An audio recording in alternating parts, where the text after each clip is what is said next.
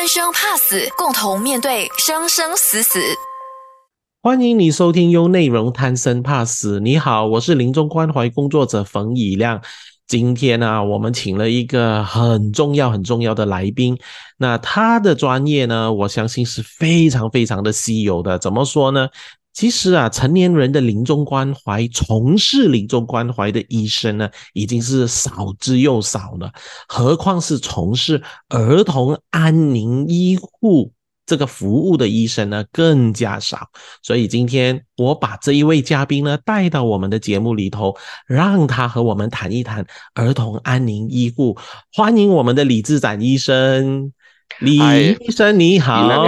李亮你好，李亮你好，大家好，大家好，谢谢你。邀请我过来，谢谢，是是是，我谢谢你才是啊，因为我知道你的时间。那个整个行程表是非常忙碌的啊啊！那我们大家都知道，其实你就是在啊我们政府医院里头唯一的一个全职的儿童安宁医护专科医生啊。那我希望在这一段的时候呢，李医生，你能不能够告诉我们说，其实什么是儿童安宁医护啊？儿童安宁医护呢，就是当我们一个小孩子在零岁到十八岁里面，就是说，如果说他遇到了一个啊不治之症，就想说那个那个病人是无法根治，比如啊癌症啊，还是一些心脏的问题，通常都是或是你可以一个医生，当他问问他自己，在一年里面这个病会不会把他离带走，这个离开这个世界，或是这个小孩子会不会活超过十八岁？如果他的答案都是不是的话，那么他们就是需要啊这个安宁疗护的专科来帮帮他们，所以就是啊很多时候哦到那个时候呢，我们的医疗方针呢不再是去医病。而是去医人，因为这痛苦的是这个人，这个小孩，而且还有就是他的全家人。所以这个安宁疗医护呢，就是说我们除了我们还是用一些药物来控制病情，来缓和他的症状，来让他得到身体和心灵以及的安宁，以及可以让他继续的在他的生活里面。啊，继续的好好的活下去，当然也要帮助他的家人，因为家家人的付出跟家人的时间跟家人的整个环境的调整，都都已经经过很大的改变，所以呢，我们都会以全人跟全家的主要概念来帮助他们。嗯，所以我刚才听到有几句话哈，就是说我们不仅仅只是医病，我们也在医人，那我们不仅仅只是在照顾。当事人其实我们也是陪伴这个所谓的全家啊。那对啊，李医生，我觉得你能不能够多说一下什么叫做医人这个概念好吗？我是觉得我们一个人是由身体跟心灵上所造成啊，做做组合成的。嗯，比如说一个一个疾病，它就会呃，它到啊，它会造成很多的症状。就是疼痛、呕吐、难呼吸，这些都是我们啊，我们主要不不医病的，就是当一个病不能够再去跟他呃根治的话，我们就好好的跟他活下来。比如好像说一个一个肺病需要靠氧气的，或是一个孩子已经啊患上脑残障，可是还是需要的。啊，接受怎怎么样的去让他活下来？所以，我们目前我们接下来就是要注重在他整个人的身体啊、心灵啊、他的生活起居、饮食啊，这些就是要医。因为我们除了要用医药物来缓和症状，我们也有会教父母亲跟他孩子怎么样一些。基本的护理方法，以及一些啊，好像啊，物理治疗师的一些调和营养的调和，来达到他的生活上更好的改善。嗯，所以这样子说，李医生，你这样子的一个工作，好像并不像是我们刻板印象觉得说，一般的医生，你有什么病，我就帮你医病。所以你要陪伴你那个陪伴。病人就是说孩童病人哦，还有跟他们的家属，你好像是要陪着他们走一段还挺有质感的生命道路的。我可以这样子说吗？嗯，对呀，因为呃，儿童跟大人的安宁疗护不同，因为大人的安宁疗护主要是呃癌症，通常被派去安宁疗护都是少过六个月的生命期限，但这些儿童呢，他们都会一直活下去，如果我们照顾得好，还有可能会活多一年、五年到十年，或是二十年，还有一些如果是照顾的，他们还可以去到。很有少数会去到大人的年龄，所以很多时候这种陪伴呢，嗯啊是需要的，不只是陪他们，而且也是要家人，因为很多时候，嗯，他们当中会有很多突发性的症状发生，那么我们怎么样去教他们，以及给他们知道，如果他们需要任何帮助，哪里可以找到我们？所以这种陪伴就是当你需要我们走，make sure 我们有在那一边。嗯嗯，那我想问啊，李医生，你觉得 hospice care 跟 palliative care 有什么差别吗？有啊，因为 hospice care 主要都是来这个文字，只要是来自美国，就是说 for 那一些不要用在啊那种临终的，就想说可能最后生命的那个期段的时候，而这个 hospice care 呢，主要是 focus 在他们最后的临终的起居饮食那些。一些照护的，可是 palliative care 呢？其实这个这个定义呢，在华文呢是比较难找到一个比较完全十分诠释的。有些国家就用缓和症状，有些人说用安宁安宁医护啊。对对，所以我们主要的是说啊，有时候有一些国家就干脆不要用 palliative，他们用 supportive care。这样去支持他继续的活下去，继续的善生。比如呃，伊朗也是常常写的一个书，有善生跟善终。我们在儿童安宁后面也是想很多善生，怎么样去让他啊？所以是就算是有一个病，好像说好像癌症，说他还是在根，还在尝试着去根治，可是身体很多疼痛，那我们就已经进去了，就帮他解决身体上的一些症状疼，让他继续跟好好的可以去打他的化疗。让他继续的走下来，这个也是属于在安宁里面，是主要是缓和身体的的症状，让他好好的去继续接受他治疗，就算有治疗没治疗都好，就是让他活下去就好。就是我们要让他活得更好。嗯，所以听起来就是我们在缓和他这一些疼痛。其实无非就是希望小孩或者是孩童他能够再继续活得再好一点，就是我们讲的 quality of life 啦啊，就是了啊。我想再问一个问题啊，那我在想哦，你接触这么多的案主的这一些父母们啊，那他们会不会时常都误会你？你一出现就是哦，你就是死神来的啦，你就是一直跟我们讲临终关怀，他们会拒绝你的，会不会？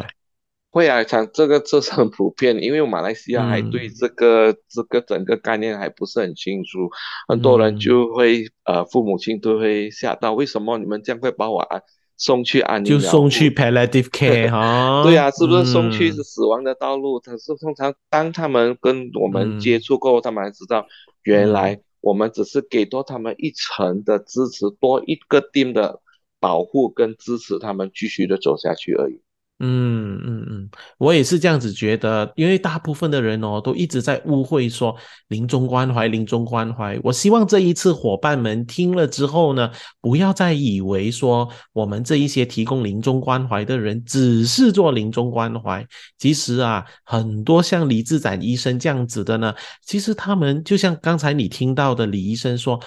缓和医护。他毕竟还是跟临终关怀是有差的啊，李医生可以告诉我们吗？就是我知道一些病例哈，可能很难说，也恐怕不能够说的这么清楚啊。可是可以跟我们分享吗？可以啊，可以，谢谢一亮。我觉得很多时候我每天工作呢，都每一天都是有一个故事，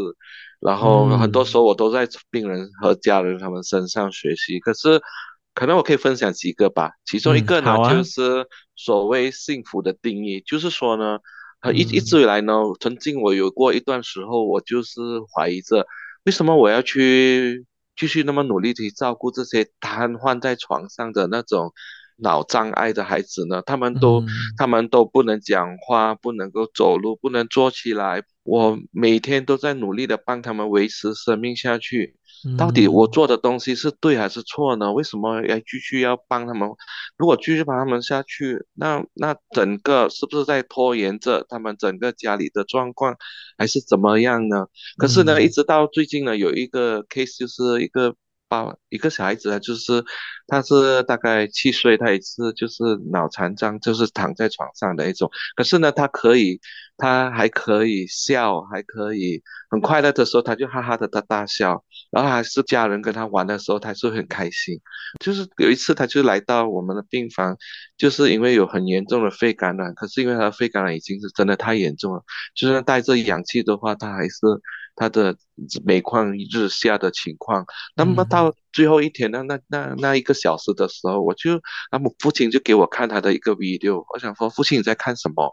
他说我去看回去我的孩子的的的 video，然后他就给我看，然后他讲说，其实里面的 video 呢，每一个都是父亲拍的，他就是每一天回来说，父亲告诉我说，我每一天最大的快乐前年就是回来跟我的孩子玩。那怎么玩呢？就是把孩子放在他的后背上面，给他骑牛嗯牛，就让他这样哈哈的大笑，就让人很快乐的，然后就这笑死了，就感染了整家人。在那个 video 里面，我就很清楚的听到每一个人都在那边哈哈大笑，而这个快乐呢，是完全有很多钱都买不到的那种快乐，你知道吗？那嗯当时我就是，我就很感动，这样说，我是很肯定跟自己讲说，我是做对了，我是没有错的。虽然说可能很多外面的社会人认为说，嗯我嗯们这个幸福的还有生活品质的定义，可能是说他有什么品质呢？可是对这个家人跟对这个孩子来说呢，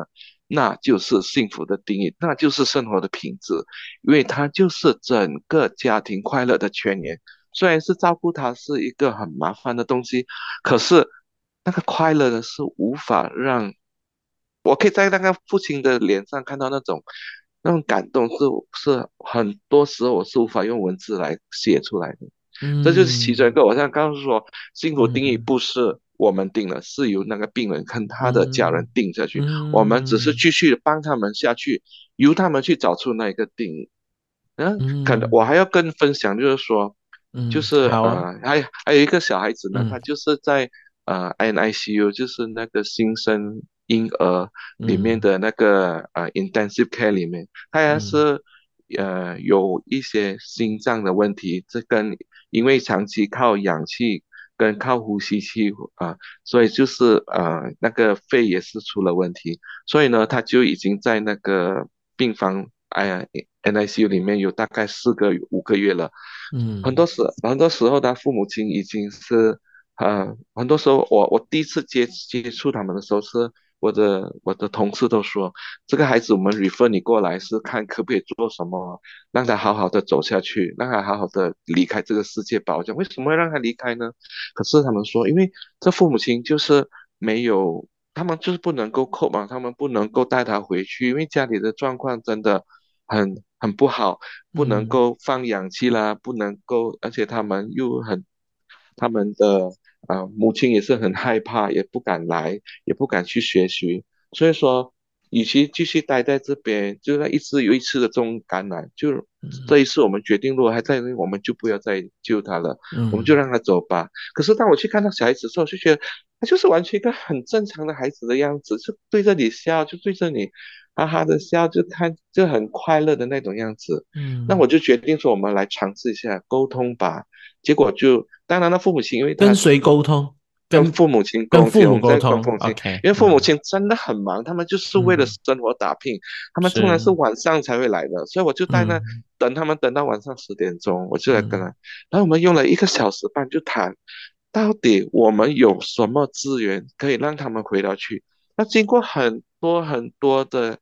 那一小时半的的沟通，才发现到嗯。原来他们有很多误会，而且我们也有很多对他有误会。然后发现嗯。原来他有家里面的状况有很多资源，很多家人可以帮他们，而且其实他的家里的状况可能是没有我们想象那么矮的一百八千是可嗯以达到我们要的，可是我们可以在我们的仪器还是在我们的一些条规上改一改，然后可能可以派一些护士再过去看一看那个情况，然后过就这么的沟通之后，我们就大家分工合作。结果过后我们去看他那孩子的家后，我们觉得还还可以哦，我们还是可以接。虽然说不能够达到一百八十的标准，但我们只要是能够常常有去盖着他们，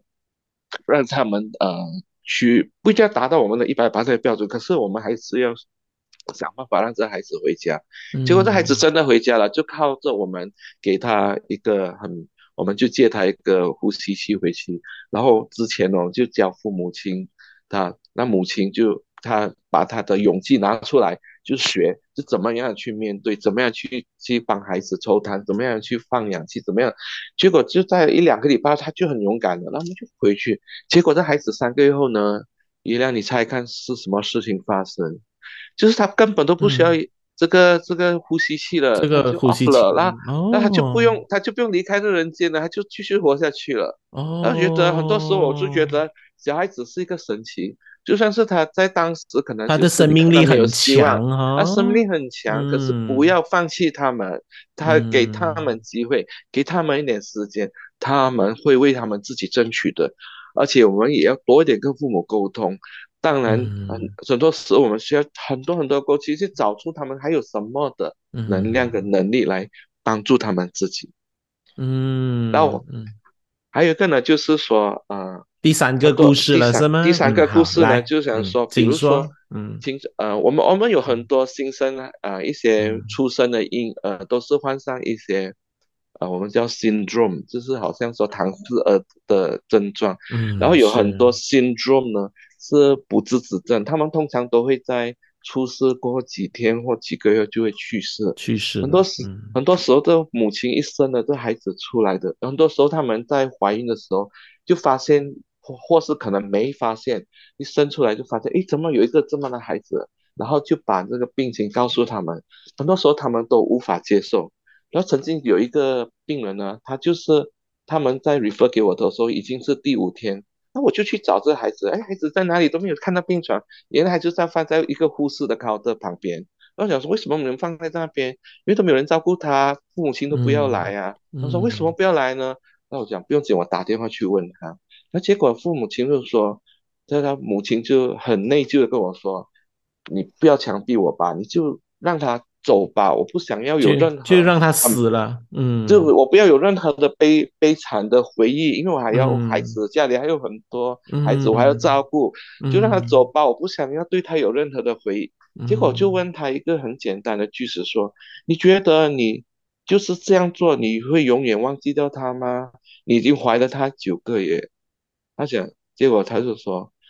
不能，结果不能，就是我说。你以后就没有机会了，他可能就在今天或者明天就走了。你唯一一个机会能够把它变成美好的回忆，就是现在。你勇敢吗？你要过来吗？我帮你。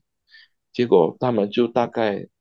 讨论了几个小时后，结果当天的傍晚他们出现了，我就等他们。然后我发现，然后我就把他们把把那孩子帮。他们第一次摸那孩子的时候是多多么的颤抖，是多么的害怕。可是他们看到那个 baby 的时候，发现，哎，原来 baby 的样子是多么的正常，哎，原来 baby 的样子是多么的可爱，原来 baby 就是这么样。然后就把他们的勇气增加，给他抱在身上，给他们拍照，给他们做一个啊 baby 的脚印的模型，让他们制造了很多很多美好回忆。然后那 baby 就在过了第二天早上，就在妈妈的怀抱里去世了。所以那时候我想说，就是说，很多时候我们要要勇敢。还有就是我很我要提倡是我们做多点啊，我什么叫围产期安宁疗护？就想说哪个围哪个产？那围绕的围生产的产啊，围产期对，安宁医护安对，就想说 baby 还没有出世之前，我们就去那个怀孕的那个 clinic 那边去看他们了，然后就跟他们准备。就在让他们看到，其实什么样的状况，很多时候他们都靠猜，然后没有人告诉他，所以产生很多很多的恐惧，很多很多的害怕。所以我们说，这种案例后要早点开始，要从他们怀孕的时候就已经准备了，让他们去怎么样去接受一些未来不可不定数的未来，可是有一个队友是可以支持你们，让他们知道如果走 A 的路是怎么样。如果孩孩子出来是这面对这个问题，面对 B 的问题又是怎么样？又是怎么样？面对 C 是怎么样的问题？所以让他们有很好的准备，然后跟我们一起的走下去。我突然间觉得啊，志展，我觉得你好像很厉害说故事了。最近好像口吻口条也越来越好了。你到底是发生了什么？你是不是因为太多人采访你了？是不是啊？不是啊，采访没帮助。我是觉得 采访没帮助，写作写作，所以就会把我的华文的字眼全部拿回来了。非常的好，我很好奇啊，志展医生，我很好奇。其实你刚才在说的时候哦，我感觉到我我不敢。打扰你继续去说这个故事，因为我觉得你真的是拿着一份很真诚的心跟我们分享，你陪伴这些孩童。我好奇的地方是，你怎么面对这么多难题的时候，你依然还是有力量想要继续前进啊？我觉得初衷吧，初衷很重要。那你的初衷是什么？我记得在我在还在第二年大学医学生的时候，那时还是很懵懂的时候，而且那是很多年前，那时候没有安宁疗护的年代，我的婆婆就患上了第四期的肾肾脏的的癌症，然后就经过了很多治疗，都是无法能够让她根治，然后很早记得最最最后一次我去回家乡见她的时候，她整身就是。皮包骨的瘦骨如柴，因为就然后最最令我最难过就是他很痛，他很痛，那边就在床上面叫痛。然后我当时虽然只是个医学生，我不知道怎么样去帮他。医生给了他吗啡吃了，为什么还是不会好呢？然后我就觉得不可能吧，我们做医生做的那么失败，为什么就算是不能医人，为什么我们不可以做一些东西来减轻？他的疼痛呢？所以我就从那时开始，我就开始留意说。有没有人可以告诉我这个答案？结果我就一直到我我去实习做 houseman 的时候，那我也是遇到了一个一个小孩子，他也是心脏有问题，他是九岁那时候，他是呃，所以你看他整身是蓝蓝的，可是他就是我的好朋友，他就是每天就喜欢跟我说话，跟喜欢跟着我去看病人，然后可是有一次呢，他就因为吃错东西在病房就泻肚子啊，就送去了一个。暗暗的房间里面，就让他在那边等时间。然后我是觉得很奇怪，然后为什么不可以让我进去看呢？因为当时实习生不可以进去。我想讲你你你可能无法面对。我说为什么无法面对呢？死亡就是死亡，他就是我的朋友，为什么你们要这样这样呢？可是我就觉得很很愤怒。结果我就想说，我一定要找出来是什么方法可以让这些人过得更好。结果我就在当时就听到三打根。呃，有的的安宁疗护中心 hospital 来看，他们讲每一年都有办很多这些活动，所以他们都会请一些要啊 Australia 的讲师来。当时虽然是我是听着一知半解。当你说当时的时候，其实是几年前呐，好多年了。那时候大概二零是说二零零四、二零零五年的时候啊，差不多八年前了，七八年前啊，十多年了。这是这是二零二二了哦，对啊，十多年前了，十多年前了，那个时候是，所以我十七十八年前了，对对。然后到我在我在读呃小儿童啊小儿专科的时候，我刚好有有遇到了一个好的老师，然后这老师是儿大人的安宁疗护专科，他就让我看到。原来这些东西是可以帮到的，然后让我看到一个很痛很痛的病人，可是，在第二天就可以坐起来吃东西，可以看病，可以走路，啊，这个是多么的美好的一样东西啊！所以我说，这个东西我要记得，为什么我要走这条，就是这个初衷吧。嗯嗯嗯。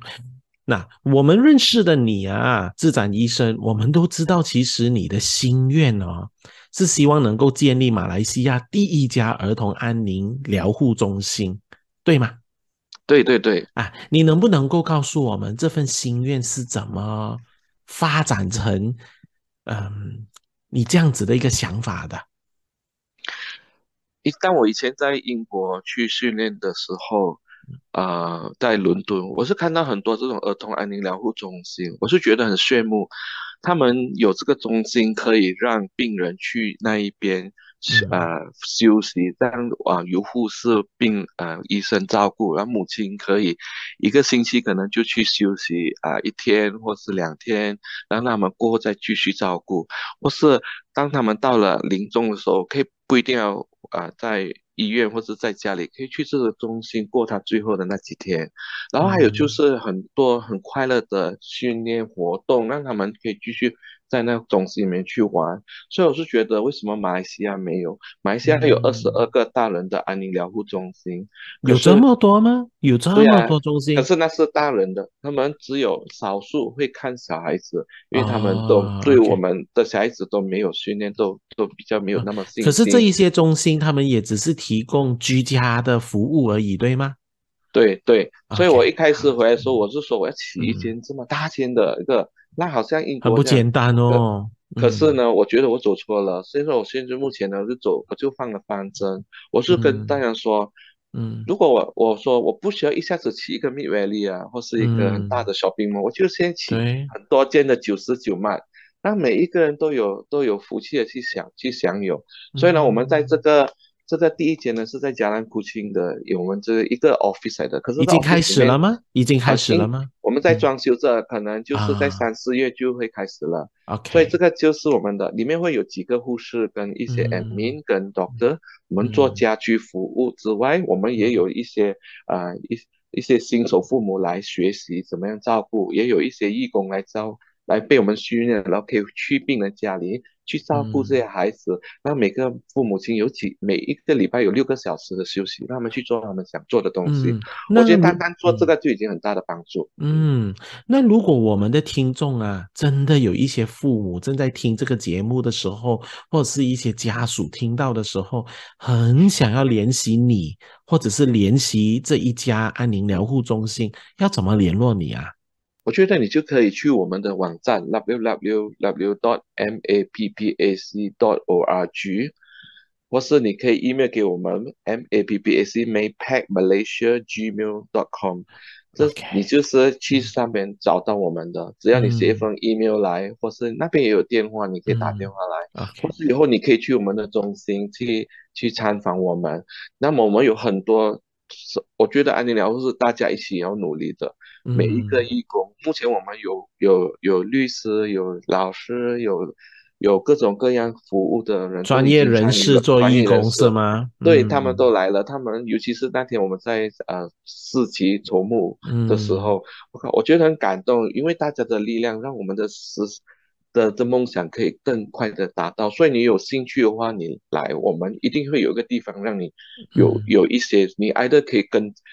被我们训练去照顾孩子，要不然你就跟着我们一起去做教育，再不然你就跟着我们一起去学校，或是一起去去做筹款的活动。我们希望呢，在这五年里面，会在这个 Clan Valley 开五个分行，就是有在嘎，我们我们开了这个下一个呢，应该明年会再去。巴生，我们在筹募这八生跟卡江的嘉颖的，然后目前在十五也是在准备着了一间，在在远在沙劳越十五，还有一个槟城的，我们也在切商这几个，所以在这同时候，我是觉得很多时候人问我为什么一下子要开那么多间呢，可是姻缘来到了，大家都在努力，就给大家机会，大家一个大家一起做，嗯，对，大家一起做，对。那问一个比较实际的问题，你们的服务我们需要付费吗？啊，不是免费的，全部都是免费的。就是说，我们，呃，当然我们会会会会提倡大家多一点，给我们一些筹款、一些捐款啊，才会让我们可以继续的营运下去。嗯，好，非常谢谢你，志展医生哈。那最后一个问题想要问你，你如果用一段话结束今天的这一个访谈，你还有什么很想和我们听众伙伴说的吗？儿童安宁医护呢，不是陪伴一个人死亡而已，我们是陪伴从那一个病人得到了那个疾病的。那个名称开始，我们就要陪着他们一路的陪着他，陪着他的家人走下去，让他们不要因为疾病而让他们整个家人停止在那边，不要让他的生活停止在那边，让他继续的活下去，活得好。嗯，谢谢你，谢谢李志展医生，今天和我们说这么多哈啊，那我们今天就先聊到这里了。欢迎你继续留守优内容，贪生怕死。我是冯以亮，我们下次在空中再见。更多资讯可浏览面子书专业冯以亮以及张梅夏，锁定每逢星期一中午十二点，贪生怕死，听辅导与咨商师冯以亮和幼教工作者江美霞如何跟你聊生死。